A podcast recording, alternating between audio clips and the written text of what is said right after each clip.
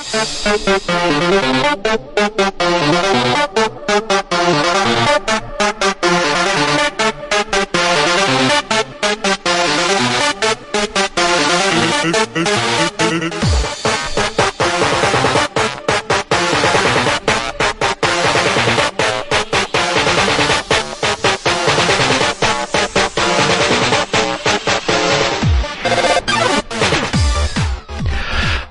A todas, bienvenidos, bienvenidas, eh, buenas tardes, buenas noches, buenos días, donde nos estéis escuchando. Esto es 7 bis Podcast, post podcast, madre mía, cómo empezamos. Y eh, hoy tenemos un programa muy, muy, muy especial, un DLC, en el que tenemos muchos invitados eh, con nosotros porque vamos a hablar, el tema de hoy va a ser la aventura de crear un indie, de crear un videojuego, que seguro que muchos estaréis pues interesados en eso, en cómo se hace un videojuego, cómo partimos de una idea y llegamos a un juego en el que la gente se lo puede pasar genial. Y conmigo, conmigo tenemos a dos, dos estudios y la gente sobre todo que está en esos estudios. Por un lado, quiero presentar a, a la gente de Play Nine Games que están en, a puntito de lanzar Elliot de Bomba. Conmigo está Diego, Eduardo y Sebastián que también estuvieron con nosotros hace tiempo, pero que se han prestado a que les atraquemos otro poquito. Hola, hola a los tres, ¿cómo estáis? ¿Qué tal? Encantados. Súper bien. Hola. Aquí. Eh, luego los presentaré un poquito más. Eh, bueno, Sebastián es el encargado de la música de Elliot, que la vais a oír en el programa. Eduardo, digamos que es el, el, el cabeza pensante, el programador y diseñador, que ha ido recogiendo a todo este equipo que tenían. Y Diego, Diego es el artista y animador en, en Elliot. ¿Y qué, a quién tenemos también? Hombre, tenemos a las chicas de Fairy Games. ¿A quién tenemos en Fairy Games? A Ariadna. Hola Ariadna, ¿cómo estás? Hola, muy bien. Hola, que también estuvieron, estuvieron, estuvo con nosotros con Enchanted Tale. ¿Y quién está también de Enchanted Tale aquí? Seguro que vais a conocer su voz. María, nuestra María, que Hola. toca un poquito de toca un poquito de código también, que yo lo sé, en, eh, en Enchanted Tales, un RPG que en el que se puede aprender japonés, del que hemos hablado unas cuantas veces, y de que es la causa de que estés tú en el podcast, porque viniste a hablar del juego. Sí, Qué bonito. Si lo piensas, es, es nuestra un- la unión de 7 bits con María. Totalmente. Bueno, pues esto va a ser el menú de hoy y tampoco voy a entreteneros mucho más. Eh, empezamos.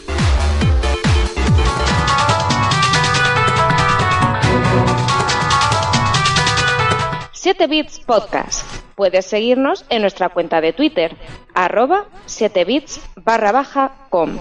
Y escucharnos en iBox, iTunes, Spotify y Google Podcast. No te olvides de suscribirte, darle al like y dejarnos algún comentario. ¿Todos listos? Empieza el programa.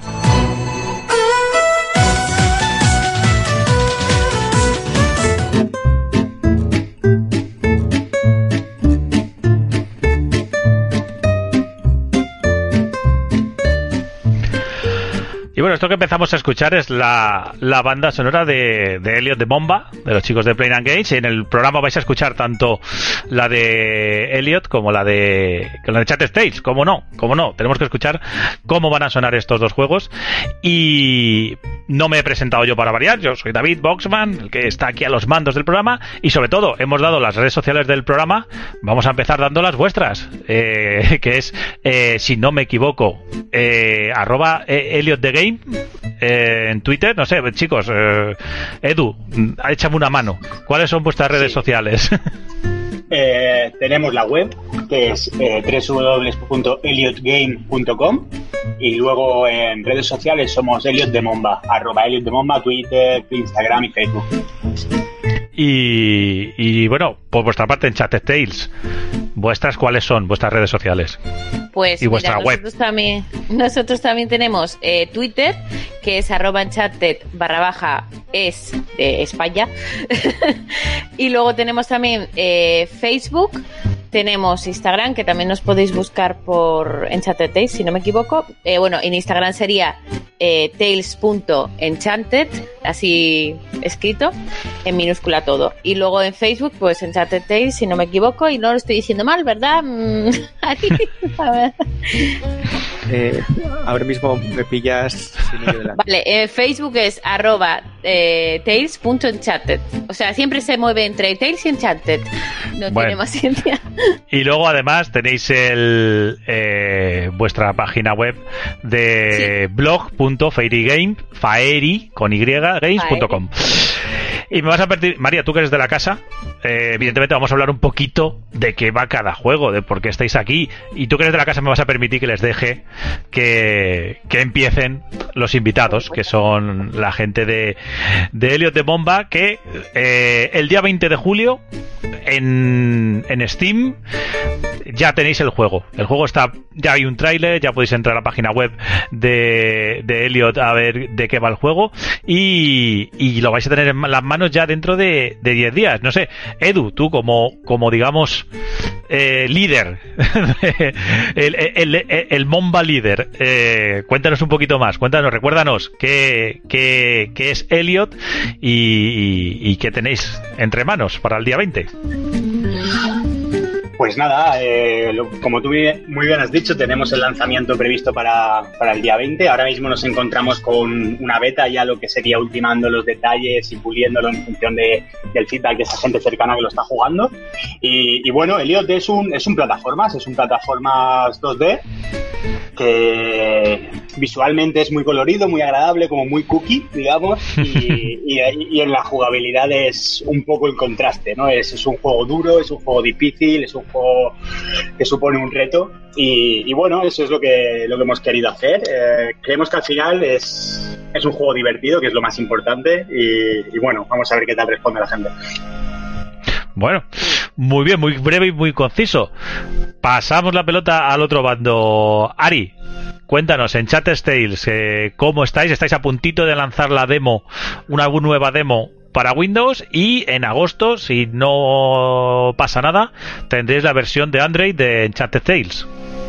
Sí, eh, a ver, realmente tenemos ya tiempo, hace tiempo que tenemos demos, pero bueno, digamos que esta sería ya con, con todas las características que queremos meter, ya demuestra lo que sería el juego completo y queremos sacarla también para Android porque la verdad es que creo que se juega bastante más en, en Android que en, que en PC, o sea, quiero decir, bueno, sí, eh, hay mucha gente que juega en PC, pero sabemos que muchos de nuestros seguidores tienen sobre todo interés en, la versión móvil. Eh, dímelo a mí que tuve que contestar una media de no sé cuántas veces en plan, sí, va a salir para Android, sí, va a salir para Android.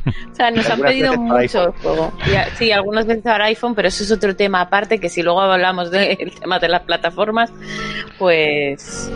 En fin, tenemos que mirar cómo hacerlo todavía. Pues yo, como esto lo que quiero que sea es un, pues una charla, quiero que sea un, una mesa redonda, por así decirlo, voy a tirar la primera pelota. Eh, ¿Qué día, qué día, eh, Edu, por ejemplo, qué día te levantas por la mañana y dices, joder, pues esta idea que he tenido puede ser un videojuego y me voy a poner a hacerla. Eh, ¿Es una feliz idea o, o, ahora mirando hacia atrás dices, ¿en qué me metí si llego a saberlo?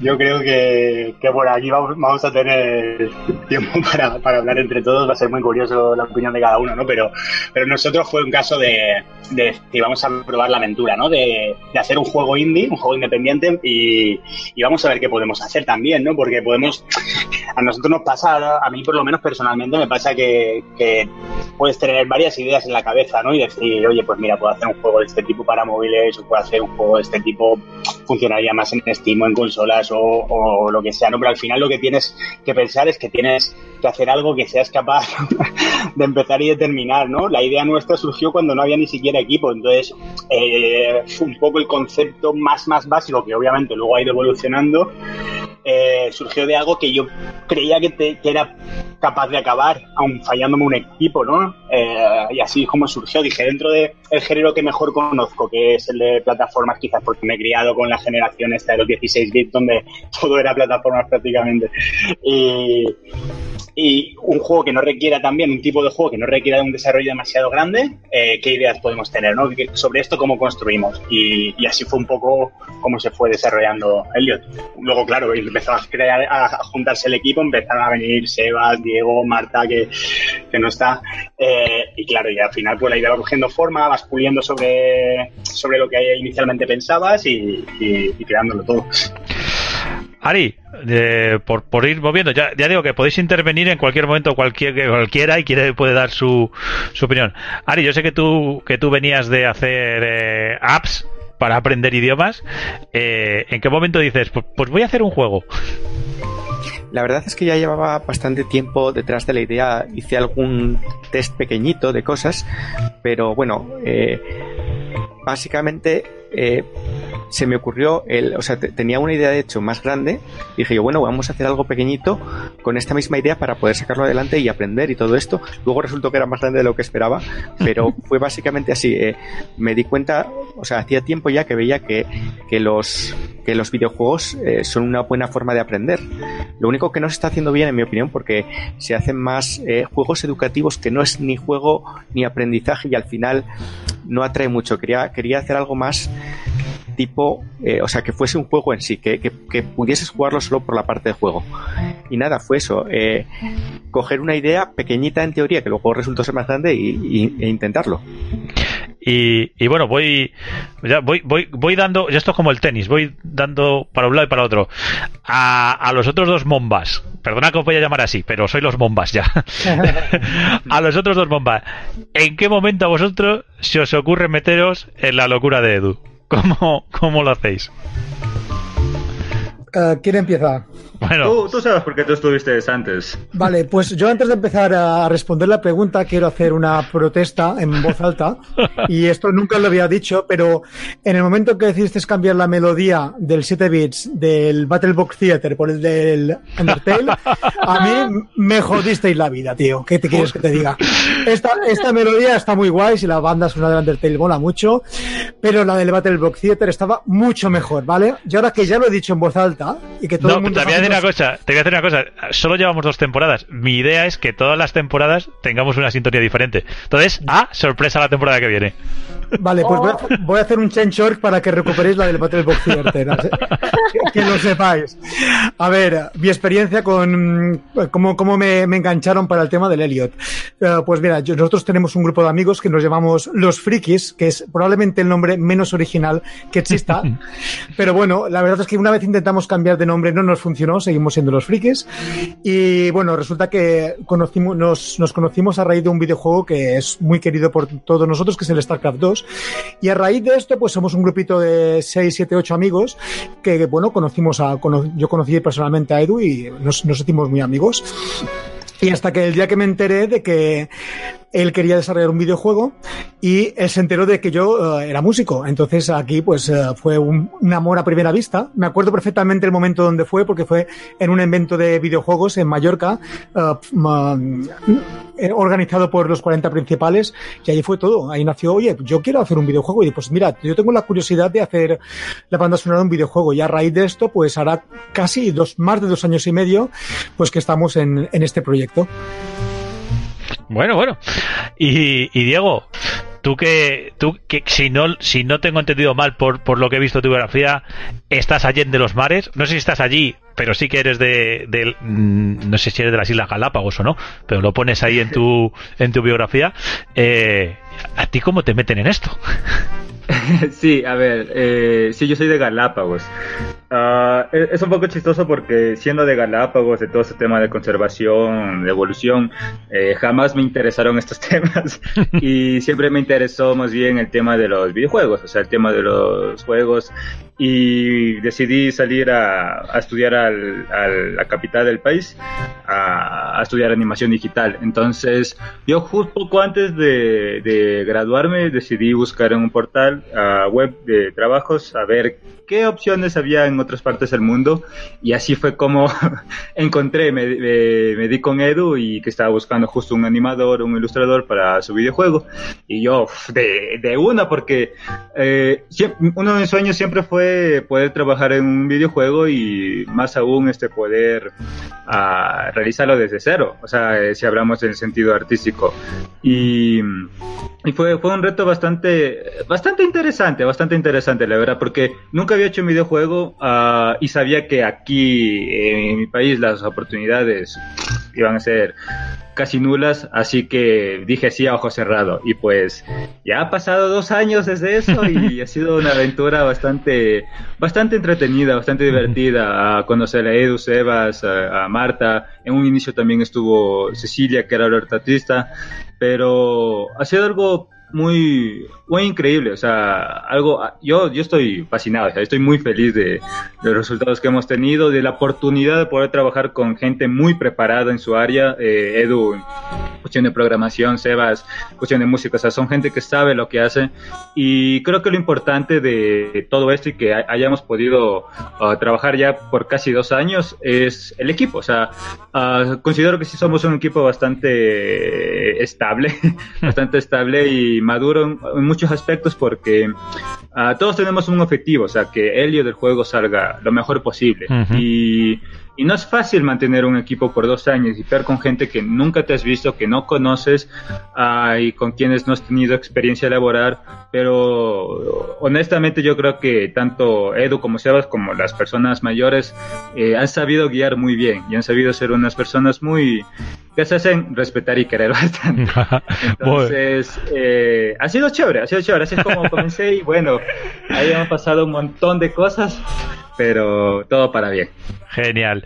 Eh, ¿Me quedas tú, María? Yo sé que... Sí. Tú, a ti, Bueno, a ti pues- eh, tú, tú, yo sé que tú, claro, eres amiga de, de, de Ari, entonces a lo mejor el roce. Claro. Claro, a ver, es que no- nosotras, eh, bueno, yo para empezar somos eh, un equipo muy pequeñito, muy pequeñito. Somos, vamos, básicamente el peso de Fairy Games y de este juego es, lo llevamos Seiya y yo. Yo al principio llevaba la parte eh, de Community Manager, llevo todas las redes, actualizo todos los días, soy una, una pesada, estoy siempre ahí. Pero vamos, un tiempo a esta parte ya te digo, está, estoy quitándole peso de lo que puedo hacer, porque claro, yo siempre se lo digo a Ari, mira, yo, yo en lo que te puedo ayudar es que soy autodidacta y todo. En lo que te puedo ayudar, si me enseñas, si yo lo entiendo, te voy a intentar quitar todo el trabajo posible para que tú puedas ir a- seguir avanzando, porque eh, podemos hablar luego y seguramente hablaremos. El tema de hacer un juego, tela. Tela en mayúsculas con, con exclamaciones a los lados. O sea, tiene mucho, eh, mucho detalle, muchas cosas, muchas cosas a las que volver, eh, muchas cosas en las que no recaes en un momento y recaes en otro. Entonces, bueno, yo estoy un poco ayudándole en lo que yo pueda ayudarle. Entonces ya estoy Community Manager y, y Homer Simpson. Tengo varios trabajos. bueno, y eso, eh, por seguir con vos, Ari, yo sé que vosotros tenéis también eh, eh, un dibujante que es Use Takasui, que está en Indonesia. Eh, También habéis tenido colaboración para la música. Ahora mismo no me acuerdo el nombre del, del, del chico, sí, Frank, que ese no sé dónde, de dónde, dónde está, de dónde es. Se, Eh, se me ha pues perdido. Ahora, ahora mismo no sé decírtelo porque, de hecho, o sea, se lo pregunté en algún momento, pero es, es de Sudamérica, pero no recuerdo ahora mismo si era de, de Argentina o Chile. Pues ahí voy, ahí lo que iba yo es, es eh, el primer paso de hacer un videojuego, de encontrar a gente. Eh, uno estáis en Argentina, otro está en Indonesia, otros estáis en Asturias, en Mallorca. ¿Cómo se organiza? O sea, ahora que se ha hablado tanto del teletrabajo y tal, yo creo que vosotros os habréis reído un poco de ese tema, de la gente echándose las manos a la cabeza, porque es lo primero, o sea, eh, para hacer un indie, gente al lado, al lado, a lo mejor no vais a tener, ¿no? Lo primero que no sé si queréis hablar de aconsejar a la gente de, al montar un equipo, que venga quien quiera y donde sea, pero ¿cómo? ¿Cómo lo hacéis? ¿Cómo, cómo lo habéis organizado? A ver, eh, para mí la base es eso, saber con qué personas cuentas por completo, en este caso es María y yo, y luego realmente muchas veces pues hay tareas que te pueden ir haciendo de forma esporádica, o sea, aquí en este juego tenemos mucho porque tenemos también voces que nos hace Amanda, tenemos eh, eh, las traducciones en ja- al japonés, que tenemos una profesora y ahora nos está ayudando también un, un hablante nativo que, que ese nos está ayudando sin cobrarnos nada, bueno, es también a base de una colaboración y tal, pero en realidad Estamos haciéndole un altruista. Claro, es un- eh, a nosotros le ayudamos con español y él nos ayuda en japonés para repasar otros conceptos. O sea, es que Ah. al final está muy bien, está muy bien. Eh, de- surgen, al final vi- vino de vino un poco de- del cielo caído en un momento. Entonces la, la cuestión es tener el equipo básico y luego todo lo, lo demás que necesites, la verdad es que tienes que acostumbrarte un poco a, a, bueno, a hacerlo al ritmo que se pueda, porque hay veces que tampoco la gente tiene otras cosas que hacer y entonces, bueno, pues es ir un poco gestionando los distintos trabajos. Y, y bombas, por, por vuestro lado, ¿cómo...? Sí. Yo quería puntualizar, porque ahora que se está hablando del tema, no sé si... Claro, no sé cómo funcionáis vosotras en este caso en Fairy Games, pero claro, aquí hay un tema que es importante, que es el tema de, la pasta, ¿no? Al final tú quieres que alguien trabaje contigo, eh, tú puedes, o sea, lo que, lo que tiene que hacer esa persona, ese profesional, es, cobrar, ¿no? Igual que tú mismo, ¿no? Entonces, al final, eh, dentro- aparte de la, muy, muy ligada a la gestión del equipo, está la, ge- la gestión del presupuesto con lo que cuenta el proyecto, ¿no? Y cómo, y cómo se hacen estos acuerdos y cómo, y cómo se llevan a cabo. Al final, eh, en nuestro caso, nosotros no, no ten- tenemos cero financiación externa. Eh, hemos intentado, pues eso, por eso tiene, para, para mí tiene muchísimo mérito que la fe que han puesto en el proyecto todos los participantes de- del equipo, ¿no? Es, eso es increíble. Nosotros lo que hemos hecho es un, un acuerdo eh, firmado por, eh, por todos nosotros en el que nos repartimos eh, cualquier tipo de ingreso en un futuro eh, en base a- al número de horas trabajadas, ¿no? Entonces así, con este acuerdo que en principio todos consideramos justo, es como hemos montado al final lo que ahora mismo ya es efectivo, es una empresa, es una sociedad limitada y todo el rollo, pero pero bueno, me parecía, me parecía importante ponerlo, ponerlo aquí sobre la mesa, porque claro, eh, al final ayudas no hay muchas y cuando quieres llevar a cabo este tipo de cosas es, es complicado.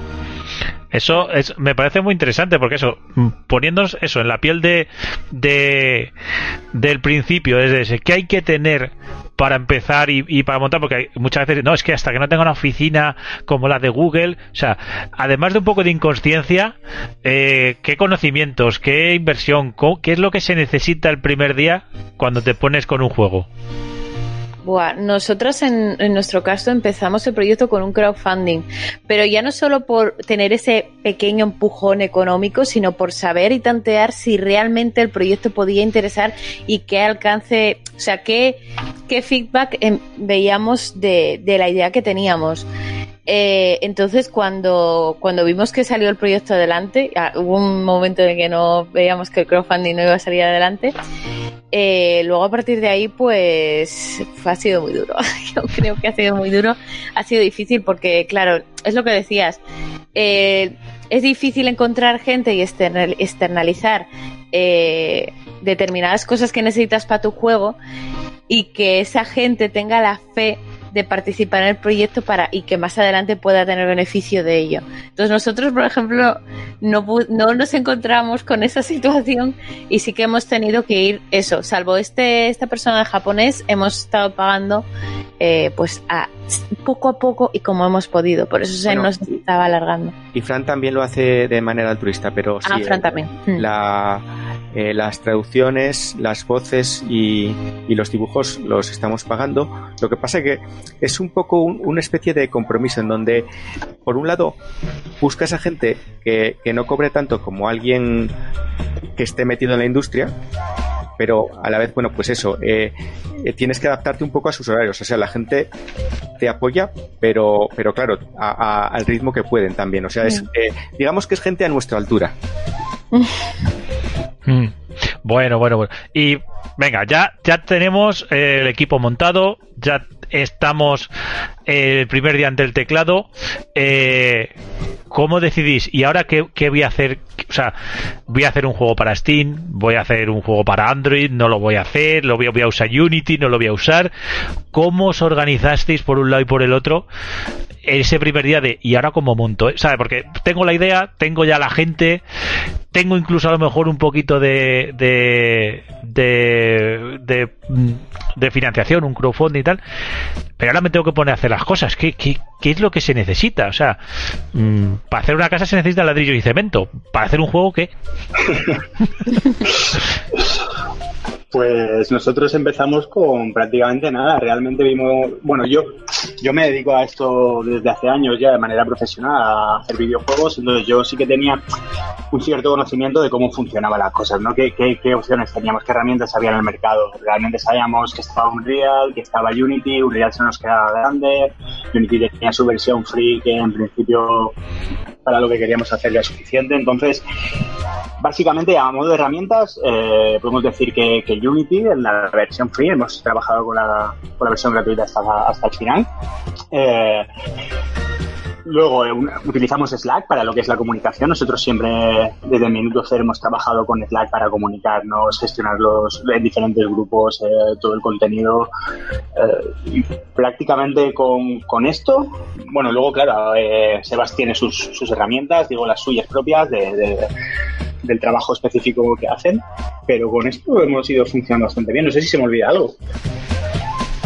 Pero y, y mi em, la pregunta de ¿por qué hacerlo para uh, Windows y no para Android desde el principio, por ejemplo, en vuestro caso?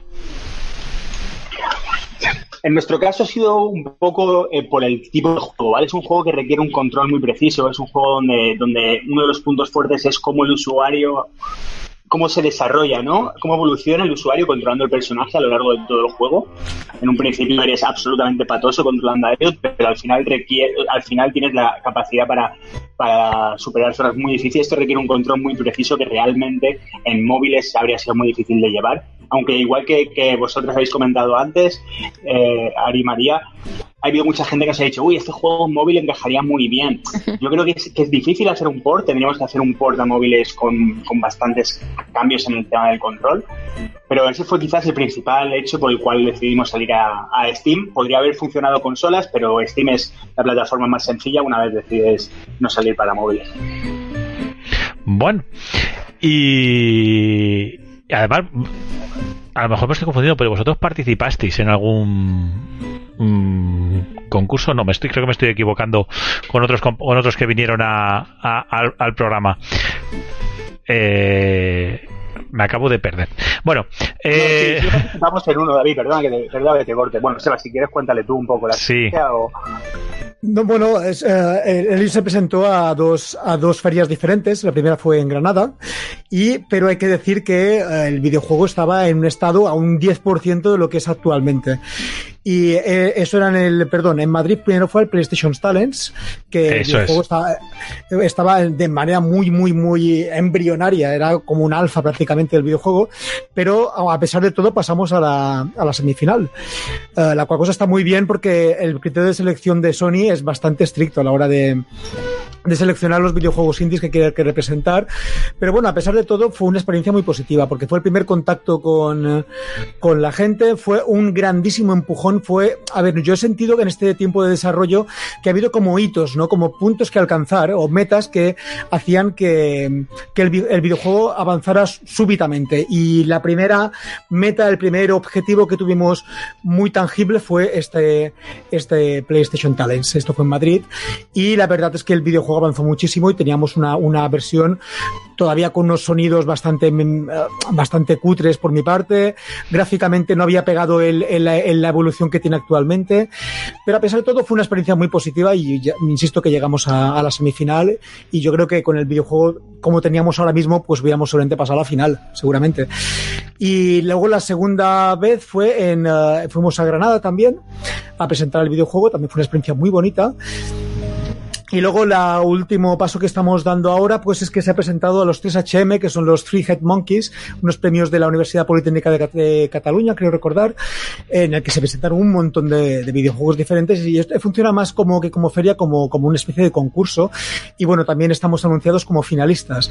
Y bueno, de hecho ya hemos enviado toda la documentación para, para tramitar todo lo, lo, lo referente a la final.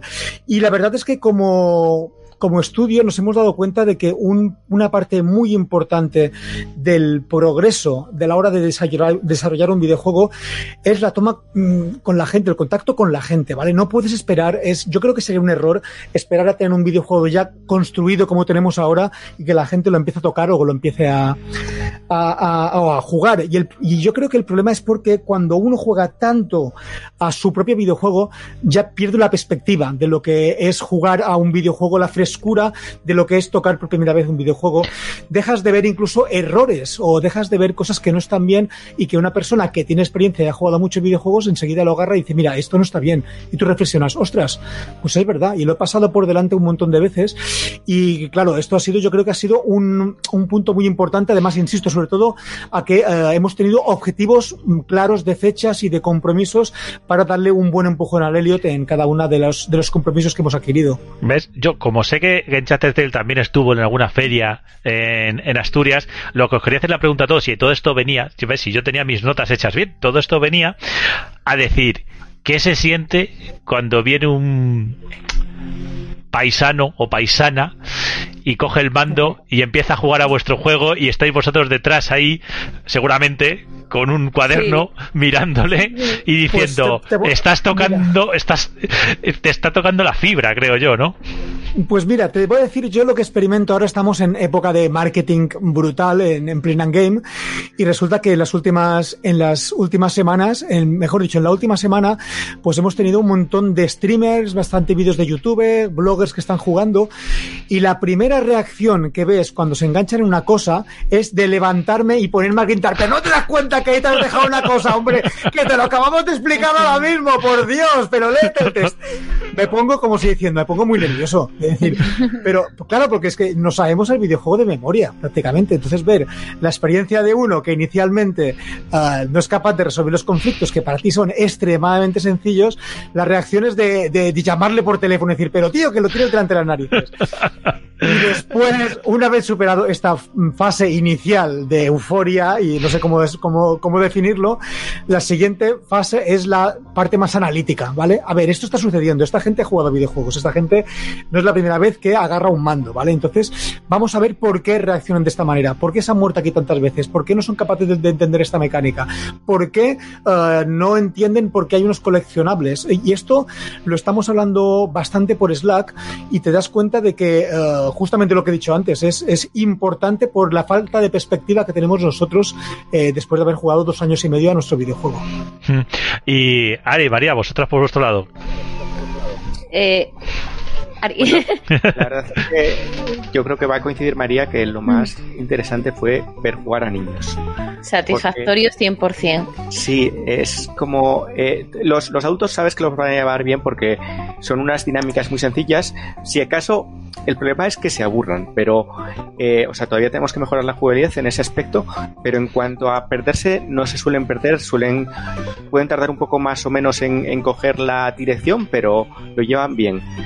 Luego está la parte de aprendizaje y ahí sí que hay más variedad, pero cuando de repente ves que los niños van bien con ello y vuelven ya... y vuelven a jugar que es lo que a mí más me gratificó que volvían que los padres decían tenemos que marchar venimos luego y volvían.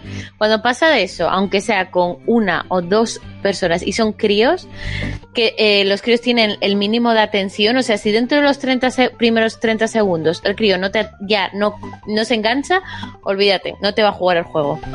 Y ver en el en el FIMP, que es a lo que fuimos en el, dos, en el año pasado, y ver cómo estaba eh, cómo, cómo, cómo, estaba la gente cogiendo poniéndose a jugar al juego, eh, ahí es con, yo creo que es donde Ari y yo coincidimos en que pa'lante. O sea, por muy flaco que estés en el camino, por muy cansada que estés, por, por los errores a los que vuelves, los que tienes que volver a corregir, las vueltas que tienes que dar, es que por mucho que tengas tiempos que tengas que perder, es que merece la pena. Y eso no lo vimos completamente. Eh, por eso tiene razón Sebastián en que la, que la, que es muy importante la participación, el contacto del público, del jugador, de, de lo que hablamos ahora, del niño, porque esos son los que van a tener nuestro juego, los que van a querer comprarlo, los que van a tener el juego delante. Y los que nos van a enseñar lo que nosotros efectivamente después de rejugarlo 500 veces no lo vemos. No lo vemos, y es verdad. Yo, yo también desquiciaba mucho, en plan, pero por favor, o sea, no, por favor, que eso es fácil. María, yo me he llegado a poner nervioso de spamear Sí, no. en el chat y de decirles, pero no te das cuenta, en mayúsculas así que ya me buscaba un ban a un tipo o algo, pero es, es importante, es muy importante el contacto con, con el jugador. Es que hay varios tipos de jugadores y yo, yo me di cuenta en estas pruebas que hicimos en este evento. Los hay los que tiran para adelante, clic, clic, clic, clic, clic, clic, clic, clic, a tomar por culo la historia, no me importa, solo quiero jugar, acción, pum, pum, pum, pum, pum. Los hay los que se toman su dedicado tiempo en leer todo el texto y van poco a poco. Y los hay en los que sí que te hacen todo el ejercicio o pasan del ejercicio o se frustran y no lo Y entienden y, se cansan y empiezan a fallar todo. Yo, precisamente, he sido testeadora del juego y me he frustrado, quiero decir, porque fallaba. Entonces, todo eso, todo eso, todo eso es un aprendizaje que, que tú tienes que meterte en la cabeza como creador de un juego y decir, vale, ¿Qué- pues ahora- qué se puede mejorar? Exactamente. Y no solamente eso, mm, yo voy más allá. De repente nosotros el Elliot, eh, ya se puede decir que empieza con una cinemática, que aquí el maestro Diego es maravillosa, ¿vale? La, la cinemática es, es un 10, es una auténtica, es perfecta, ¿no? Y la verdad es que el tema del audio también está muy bien conducido, todo está muy bien presentado y la cinemática yo creo que es una, una gran introducción al videojuego. Y viendo streams y viendo vídeos, la gente pasando de la cinemática, y yo diciendo, por favor, queréis hacernos un poco de caso, que hemos invertido una cantidad indecente de horas en esto. Con lo que Yo- cuestan las por- Por lo que cuesta, por el amor de Dios, Por- un poco caso. Por alusiones, Die- Diego, por alusiones. Eh, desahógate. Gracias, vas a hacer llorar. Nunca hecho. Después de, después de dos años de desarrollo es la primera vez que te escucho. Diego, esa- las cinemáticas son tres, las cinemáticas son tres maravillas y punto, y te lo he dicho mil veces, es que son geniales. No, no. No, o sea, es muy cierto lo que el tema que están comentando, o sea, la parte de testear con la gente y la oportunidad que se tuvo, ah, bueno, más que nada esta ocasión eh, Edu y Marta, ah, que tuvieron la oportunidad de estar frente al jugador y ver las re- reacciones y las cosas que digan, y yo desde acá, desde el otro lado del mundo, diciendo, por favor, ay, que, diga, que digan, o sea, que, que, lo destrocen, o sea, que destrocen al juego en el sentido de que digan todo lo malo, bueno que haya dentro del juego. Y, y es, bueno, creo que Edu puede dar más, con más precisión este tipo de detalle, pero es interesante que tuvimos reacciones más positivas. Entonces, ah, en general han sido bastantes cosas positivas y, y en general casi del arte casi no comenta muchas cosas. De hecho, ah, yo suelo ser la persona que dice, esto está mal del arte y yo mismo soy la persona encargada. Y Edu, y, y Edu dice, no, pero es que ya funciona, está bien, sí, se puede ver un poquito mejor, pero funciona. Hay otras cosas prioritarias dentro del juego. Y bueno, es, es verdad, o sea, hay otras cosas prioritarias como bugs, cosas que no funcionan, menús, uy, o sea, hay un montón de otras situaciones. Pero eh, yo comparto bastante esto de, y no creo que solo es en el negocio de los juegos, yo creo que se aplican en muchos otros negocios de, de los productos mínimos viables. O sea, no vas a esperar a tener tu producto final y recién sacarlo cuando tú tienes tu idea inicial y pasó un año de desarrollo y un año cambian muchísimas cosas, pero muchísimas. Entonces, tú tienes que ir lo que los juegos hacen, o sea, sacando demos, sacando alfas, betas, testeando, probando, cogiendo ideas, probando, no probando. Hemos tenido un montón de feedback que hemos cogido, hemos tenido un montón de fe- feedback que hemos desechado y, y en muchos, muchos sentidos. Y lo otro, lo otro importante es, eh, o sea, el desarrollo de un juego indie es durísimo, o sea, es durísimo. Me imagino que todos entendemos esto de aquí, o sea, sacrificas muchas cosas, tienes que ponerle mucha fe, pero justo, o sea, justo ese sacrificio ah, eh, que haces es en algo que te gusta y en algo en lo que sientes eh, seguridad, en lo que dices, sí, es, es algo que estoy invirtiendo el tiempo y es algo que disfruto y es algo que sé que es bueno.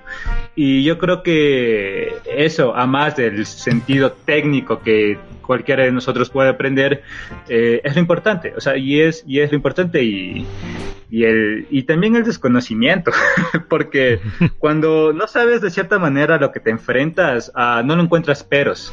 Ah, en nuestro caso, yo te hablo de mi caso, o sea, yo quería, yo quería, yo quería ser de Elliot, o sea, por- le proponía en un inicio a Edu este, hacer un, un pequeño Metroidvania.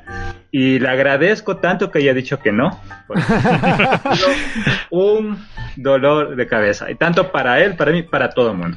Entonces, claro, las ansias, las ganas la ilusión de querer hacer un juego y luego, claro, te tocas con la realidad de que no es así y también tienes, eh, porque Elliot es un proyecto que dedicamos a menos de medio tiempo, menos de medio tiempo. Entonces, uh, yo también tengo mis otros trabajos en donde tengo que sustentarme económicamente como cualquiera de nosotros. Entonces, eh, es, es, es, o sea, tienes que ser muy práctico al momento de hacer un juego independiente. O sea, no, no simplemente las ganas, la ilusión. No, no, tienes que ser muy práctico porque no teníamos financiación, eh, teníamos saber cuáles son los limitantes. Y ahí es cuando digo que tanto Edu como Sebas, y en este caso Edu, que es una persona con experiencia. O sea, alguien que sabe dónde decir no y dónde decir sí. O sea, yo lo veo muy importante en un equipo, alguien, un, un peso así. Porque imagínate que él también estuviera emocionado con la idea y dice, sí, sí, hagamos un Metroidvania, puta. O sea, no. Seis años de desarrollo, nunca, nunca hubiéramos podido terminar. Pero no, él decía, no, o sea, pero no, no. Digo, pero no, ya, basta. Entonces, eh, ha, sido, ha sido algo muy, muy bueno, o sea, muy chévere. Entonces, eso nos ha ayudado y nos ha permitido más bien a, a pulir más dentro del videojuego. Porque ahora te hablo de, de acá en Ecuador, eh, hubo un videojuego que se llama, está en Steam, se llama To Live. Uh, es un videojuego que se tomó creo que unos 6 o 7 años de desarrollo. Es igual en plataformas, eh, bien hecho, es un juego bien, bien bonito.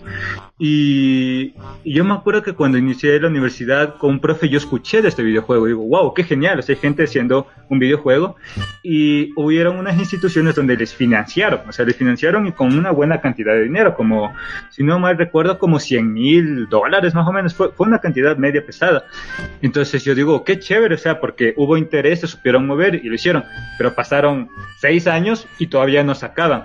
Entonces, ¿qué fue lo que, qué fue lo que pasó con ellos? De que no tenían un pare, o sea, como que no podemos pasarnos esta fecha y extendernos porque no nos va a convenir en tiempo, en costos, dinero, gente, marketing, uh -huh. o sea, es un montón de cosas. Y ahí te das cuenta que hacer un juego no es como que, hay la emoción de hacer un juego, no, implica un montón de cosas, por eso es importante el equipo. Y ahora, como le escuchaba a, a María, la parte de marketing, la parte de, de comunicación, uff, es Ay, Dios mío, es otro tema increíble. O sea, puedes tener la, la, mejor joya, pero si no sabes vender, no sirve nada. Puedes tener la peor caca, pero si la sabes vender, te vende. Entonces, es durísimo, o sea, es durísimo en ese sentido. Bueno, bueno, joder, madre mía.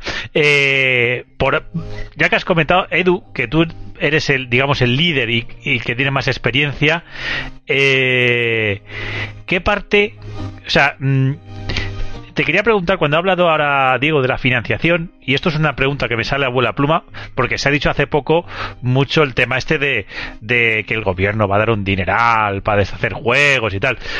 Mm, ¿Cuánto hay que confiar en eso en, en un país como en España? Bueno, es, es, complicado, ¿no? Yo creo que nosotros, nosotros la verdad que tengo que decir, no, no hemos investigado un poco sobre el tema y, la verdad que ha sido difícil. Desde mi punto de vista, creo que, que, las pocas ayudas que hay a día de hoy en el tema de videojuegos eh, son para, para, empresas sólidas. Al final son para equipos que ya tienen, que tienen una capacidad de demostrar. Nosotros no tenemos ninguna capacidad de demostrar nada. Entonces, o buscábamos alguna financiación para montarnos como empresa, tampoco teníamos la capacidad de, de, establecernos como una empresa desde el minuto cero. Ahora, mismo, ahora, a posteriori, una vez con el proyecto hecho, nos hemos tenido que consolidar como, como entidad, ¿no? Para, para ser legales, cobrar y todo, todo como toca. Pero como estamos cada uno en un sitio, cada uno con su trabajo, tampoco teníamos esa capacidad de decir, vamos a pedir una ayuda para dedicarnos a tiempo completo.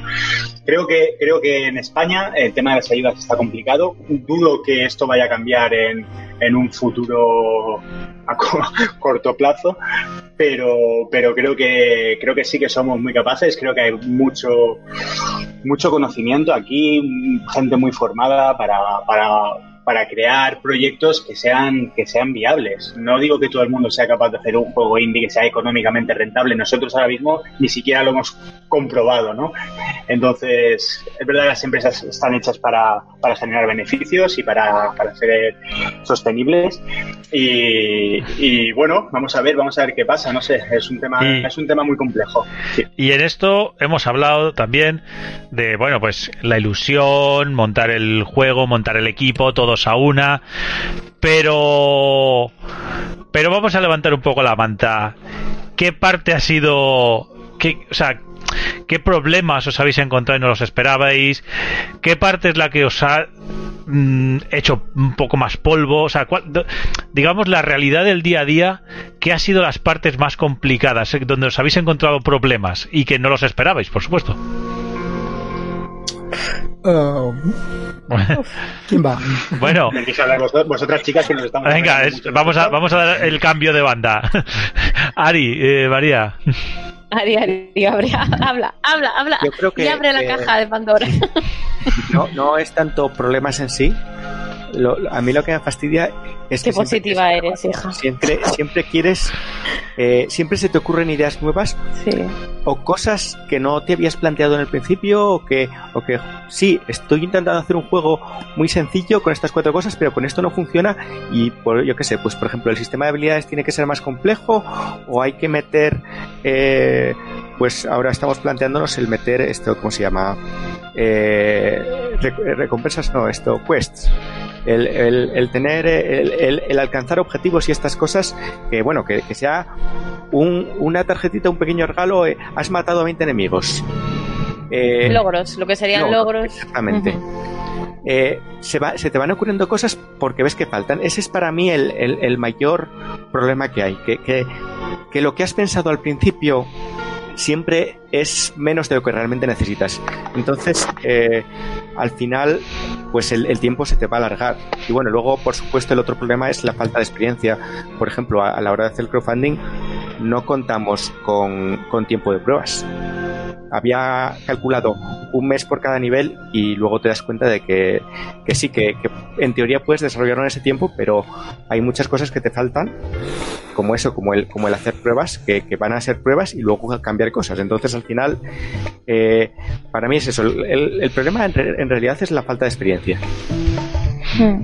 Luego Y- también, pues que lo que decíamos, la disponibilidad del tiempo de las personas eh, con las que cuentas, que tampoco puedes exigirles, vas retrasando las cosas y tú vas agobiándote más. Y luego Y una luego vas- pandemia por en medio. Sí, bueno, esto hasta no cambió lo que decíamos antes. Las reuniones las seguíamos haciendo, o sea, telemáticamente seguíamos trabajando, entonces tampoco nos afectó mucho.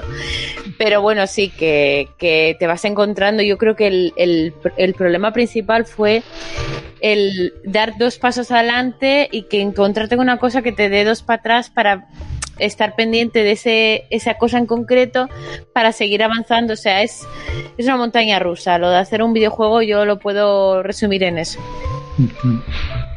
Eh, chicos de, de Elliot, eh, Los bombas, los mombas, los bombas. Vosotros, vosotros que ha sido. No, Sebastián. yo hablo, hablo por, por también mi, mi experiencia, la, la primera es que- experiencia que tengo en el mundo de los videojuegos. Y para mí lo más duro, pero con mucha diferencia, ha sido el tema de del marketing que del publishing, ¿vale? Es decir, lo estaba comentando Diego antes, seguramente hay videojuegos que son medianamente malos o medianamente buenos que están vendiendo muy bien y seguramente hay obras maestras del videojuego que nadie conoce. Entonces, uh, la gente debe conocer tu producto y bueno, eso me parece realmente complicado. Lo, lo habitual es ir con empresas, con un publisher que supuestamente hace las tareas de promoción, pero realmente nos hemos estado documentando y aparte de dejarte muy claro el porcentaje de dinero que quieren, me parece un mundo realmente oscuro porque las, los publishers más potentes realmente pues se, se, se interesan por proyectos mucho más grandes que no el Elliot. Uh, entonces, claro, eso es- hay, que, hay que descartarlo, o al menos los publishers que son más fiables y los que son más desconocidos, uh, la impresión que nos ha dado es que no son del todo transparentes, ¿vale? De hecho, tuvimos problemas con unos porque realmente nunca sabes exactamente uh, cuál es su mm, compromiso con el videojuego. Exactamente, tú vas a invertir dinero, lo vas a publicitar, dónde lo vas a llevar, qué youtubers o qué influencers van a trabajar en él. Y finalmente, uno, uno de los motivos que nos empujó a, a lanzar el videojuego Elliot sin ningún tema de publishing fue exactamente ese, que no teníamos una, una gran confianza en, en muchas empresas, eh, y especialmente con la experiencia que tuvimos. Y muchas de ellas o no se interesaban por el producto, cosa que es razonable, porque, bueno, que tener en cuenta también las, las limitaciones que pueda tener cada uno de los proyectos, pero la inmensa mayoría pues tampoco eran muy claras con lo que, con lo que, a lo que se comprometían. Y después nos hemos encontrado también, ahora estamos en pleno proceso de marketing y la verdad es que la acogida está siendo muy buena, muy buena, está siendo muy buena, la verdad. Y la, la dificultad que estamos uh, teniendo para poder acceder a determinado tipo de influencer, ¿vale? Que no es nada, nada, nada fácil. No es nada fácil. Aparte, yo personalmente esta la, es la mayor dificultad que hemos tenido, creo. Y bueno, yo digo, o sea, para dejar un poquito el vinagre, ¿cuál es la parte que más os ha gustado de hacer un juego? Vosotros, por ejemplo, Elliot, vosotros, eh, Mombas, que estáis ya a puntito de soltarlo, ya lo tenéis al final, ya habéis hecho hasta la parte esta de los publishers de sentaros con los encorbataos. Ya que tenéis todo, todo, todo, todo el camino hecho, eh, ¿qué es lo que diríais? Joder, mm, esto es lo que más me ha gustado. Hacer esto en concreto en el juego, aparte de lo general, evidentemente. ¿Quieres ir tú, Diego, o me enrollo? Uh, ah, pues bueno, va a sonar bastante obvio, pero creo que lo que más me ha gustado ha sido trabajar en la parte artística, a tener la libertad de tomar las decisiones de básicamente lo que, como yo quisiera hacerlo, como yo quisiera que se vea, dentro obviamente de, lo que todos, todos nos gusta en el equipo, pero tener esa libertad de poder maniobrar con tus propias manos, o sea, moldear el arte con tus propias manos, todo, eso me parece genial, o sea, eso me parece genial porque como para, para mí, o sea, es como, como un niño que, le das un, un juguete, o sea, es, es una ilusión y, realmente eso y también algo que me gustó bastante es, recuerdo cuando lo jugué por primera vez, o sea, Edu me pasó el beta, bueno, ni beta que hablo, el ultra pre-alfa, y solamente era una bola azul y bloques, todo bloques, todo bloques. Y me parecía divertido, o sea, el juego me parecía muy divertido. Digo, esto está bien hecho, o sea, esto es algo bien hecho. Y luego ya ha pasado bastante tiempo, a más de dos años, y ya con el arte implementado, y digo, esto está bonito, esto está divertido, o está frustrante. Y hasta ahora a mí hay niveles donde me molestan, me frustran, me emocionan. Y, y es interesante que después de tanto tiempo, uh, cuando uno va a terciar el juego, siga viendo este tipo de emoción. Digo, es, es un juego que le hemos metido mucho amor y chiquitito y, y qué chévere, qué chévere tener un resultado, haber mantenido esta esencia principal que, que es dentro de Elliot y que el arte se acople dentro de, de esta sensación del videojuego. Entonces, te podría, yo podría decir esto, eso de aquí.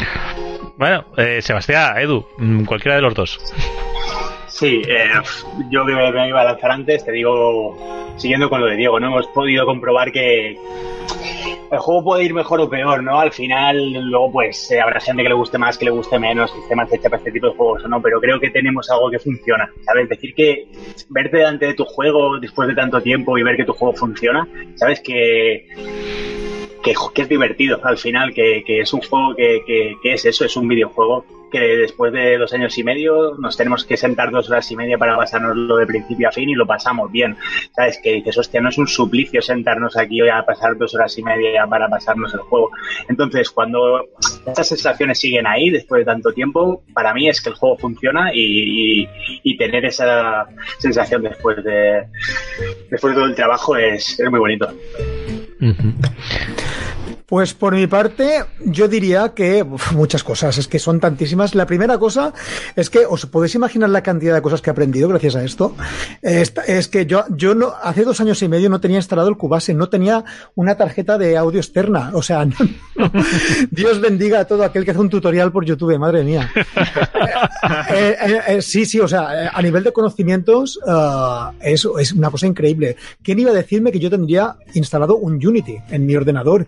Y a ver, no soy programador, mis conocimientos están limitados más que a lo que me enseña Edu para poder poner una música, cambiar el volumen, uh, cambiar un nivel, la música de un nivel, o sea, es muy limitado, pero estoy tocando Unity y ya en lo que sé hacer es bastante correcto. Después tengo que decir que cuando vi Uh, el, el, la, la, miniatura de Elliot en la tienda de Stitch se me puso la piel de gallina, me emocionó un montón. Descargando Elliot, mmm, piel de gallina todavía más. Uh, ejecutar Elliot, mmm, se me saltó la lagrimilla.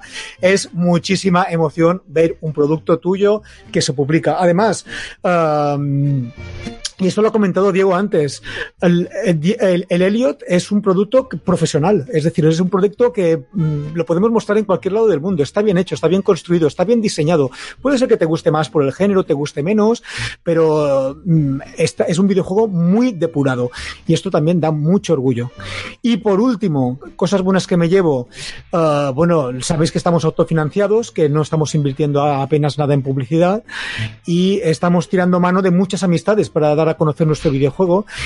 Y la verdad es que es sorprendente, sorprendente la cantidad de gente que está mostrando interés por el Elliot. Uh, está, está funcionando muy bien el tema de la campaña que estamos haciendo y sobre todo son, son amigos, gente que he estado conociendo gracias a mi canal de videojuegos. Evidentemente, a ver, os incluye a vosotros, ¿eh? muchísimas gracias por habernos traído aquí.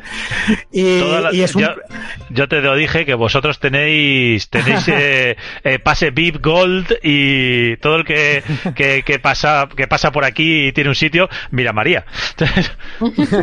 María, se, María, se ha quedado. No, pues. Ah, Soy como una lapa. Pues lo digo, lo digo que esto emociona, pues, mmm, gente, que algunas personas de, de, las que estamos contactando son pesos pesados dentro de la industria, pues han dicho, sí, sí, adelante con todo, vamos a dar apoyo en lo que haga falta. Esto es muy, muy, muy emocionante, David. Eso es, es uh -huh. una cosa que compensa muchísimo las horas de trabajo, ver que la gente, y sobre todo, el feedback que estamos recibiendo es muy positivo, es sorprendentemente positivo en todo. Y entonces eso, de hecho, nos ha hecho desconfiar, decir, oye, ¿de verdad? Hemos hablado con el equipo, ¿de verdad el producto está bueno y funciona tan bien? Y la gente, sí, sí, o sea, le está gustando mucho, le está gustando mucho el videojuego. Y entonces, claro, ahí nos hinchamos como, como un pez globo, ¿sabes? Ahí se nos sube el ego que no te puedes imaginar. Y, chicas, vosotras estáis todavía en una fase un poquito anterior, estáis ya también en la, en la recta final. ¿Con qué os quedáis vosotros de todo, de vosotras, de todo lo que lleváis? Um, Ari. bueno, para mí eh, lo mejor es la idea. Quiero decir, es verdad que, que, luego cuando la ves funcionar y bueno, vas viendo por el camino y tal, y eh, tiene el que la gente lo pruebe y todo eso es muy positivo, pero realmente el motor es la idea. Quiero decir, si no te ilusionase ya el tener la idea o tener ideas parciales por el camino de cosas que quieres mejorar o que puedes hacer de otra manera o que todo eso al final, si, si no te ilusionase eso, no hubieses hecho el juego. O sea, realmente hay una ilusión tremenda porque la idea que tienes te emociona. Entonces, para mí eso es algo precioso, el, el tener una idea, o sea, el, el, empezar a pensar en ello y, y, estarlo ya visualizando, para mí es lo mejor de, de desarrollar juegos. Sí, aparte, eh, eh, yo, por ejemplo, me dedico mucho a da, dar un, eh, echar un vistazo a los comienzos para motivarme para lo, en el punto en el que estamos ahora. Eh, me acuerdo mucho del evento al que fuimos, de lo que comentaba antes, de cómo reaccionó la gente al juego, de ver que tu pequeñito, aunque está dando los primeros pasos, está gustando, que la gente se entretiene, que le gusta la estética, que está aprendiendo, que es que no lo hemos recalcado, pero queremos enseñar un idioma al, al mismo tiempo que estás jugando y de una manera casi eh, pasiva. Eh, pa, y, y, y, queremos eso. Eh, pa, nos, yo lo veo casi como una como joder, como un proyecto para ayudar a la gente, ¿sabes? A, a, a que uh -huh. le sea algo que para para desde mi punto de vista cuando empezamos a hablar de proyectos eh, para aprender un idioma mm, es algo muy farragoso y, y, bueno a veces incluso puede ser aburrido. Entonces tener este bebé que pueda ayudar en ese aspecto y que veas que la gente se le están quedando eh, los conceptos de japonés aunque sean unas pocas palabras al principio, en la demo que teníamos allí puesta. No sé, es un acúmulo de, de, de, de, sentimientos porque sí, evidentemente todavía nos queda, como comentas, nos queda todavía ese pequeño empujón final donde ya eh, mucho que aprender de lo que nos vayan diciendo los que testeen el juego, mucho que pulir, mucho que tal, pero es que el camino merece la pena totalmente, porque creo que tenemos lo que decíamos, eh, un producto que, que, está muy bien, que es, que es divertido y que además está enseñándote algo que para mí es, eh, es, es la idea principal. Es, es, una parte también de algo que, bueno, teníamos de, de base y es si vas a jugar a un juego, pero cuando salgas de él te vas a quedar con, con algo y probablemente con mucho. Exacto. Yo ya tengo las dos últimas preguntillas, ya estamos llegando un poco al final. Eh, esta es verdad que solo se la voy a hacer a, los Mombas. Eh, ¿Cómo tenéis el cuerpo a 10 días de soltar de verdad en Steam el juego? O sea, me gustaría poder preguntaros qué se siente al, el minuto antes de darle al botón y decir publicar. Y, pero ¿cómo estáis? Yo, yo estoy ahí completamente nervioso, ya no sé qué morder. Me he cargado cuatro bolis mix, las uñas las tengo reventadas.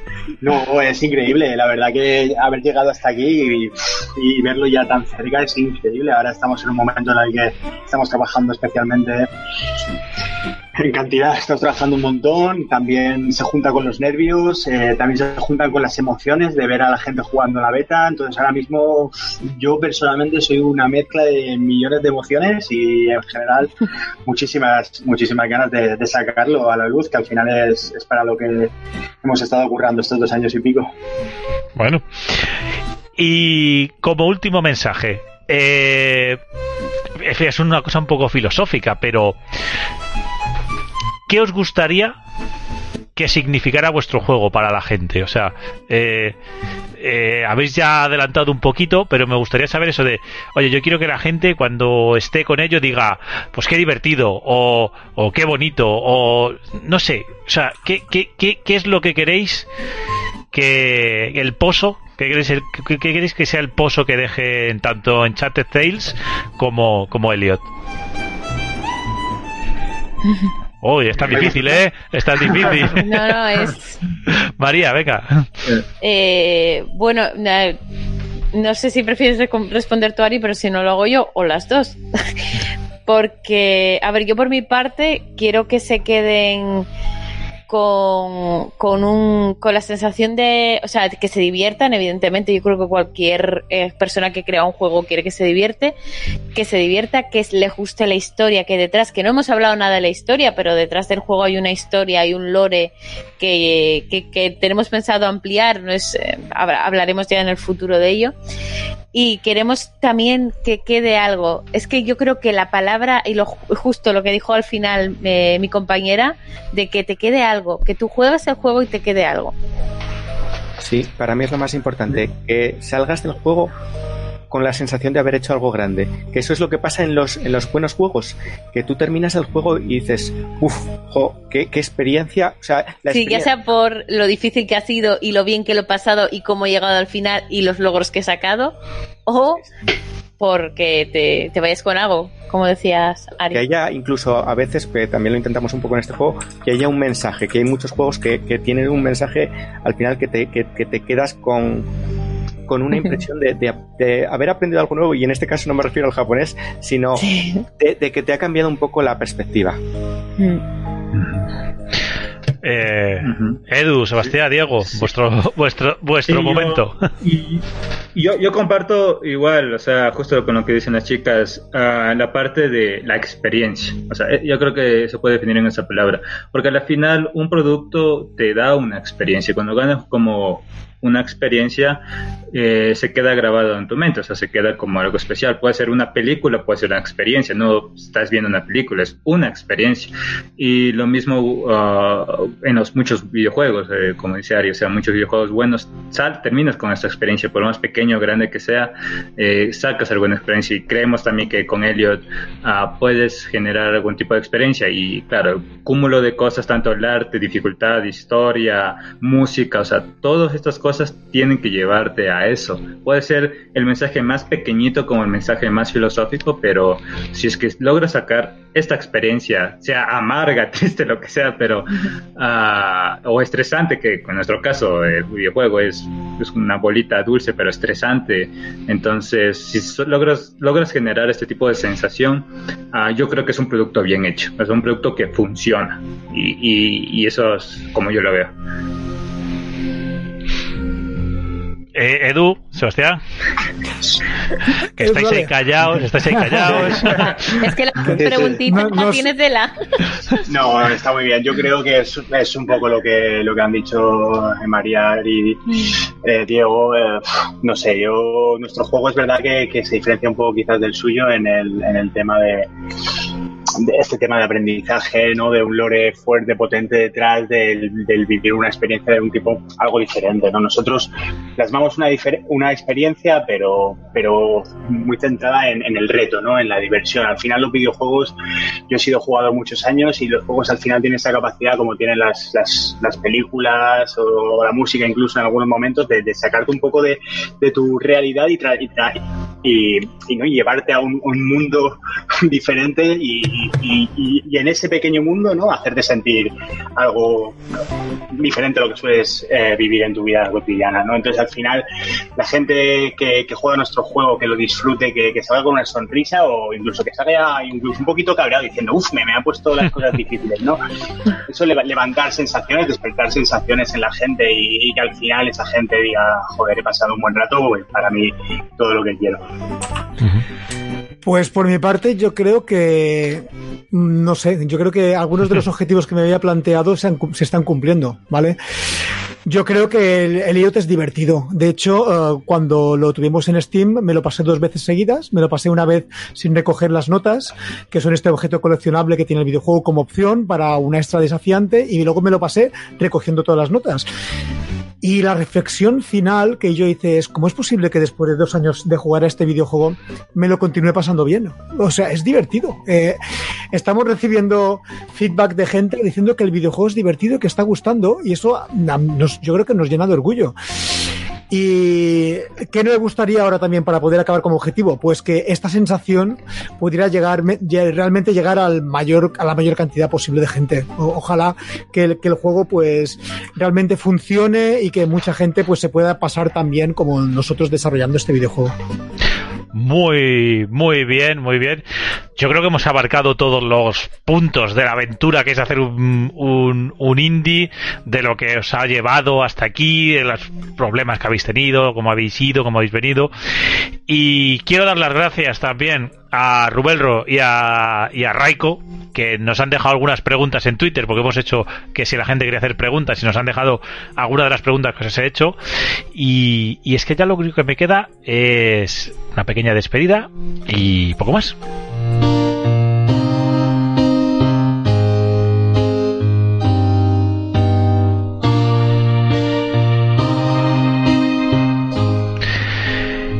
Y con este tema, como hemos empezado con un tema de Elliot, acabamos con un tema de Enchanted Tales. Eh, y, lo único que quiero dar, lo primero, lo primero, lo primero todo, gracias eh, Edu, Diego, Sebastián, Ari, María, gracias por estar aquí, gracias por compartir con nosotros todo esto que ha sido, oh, pues eso, crear la aventura de crear un indie, cómo, cómo empezáis hace dos años, tres, llegáis hasta aquí, y lo único que quiero es que, que hayáis estado a gusto y que lo hayáis pasado bien, no sé.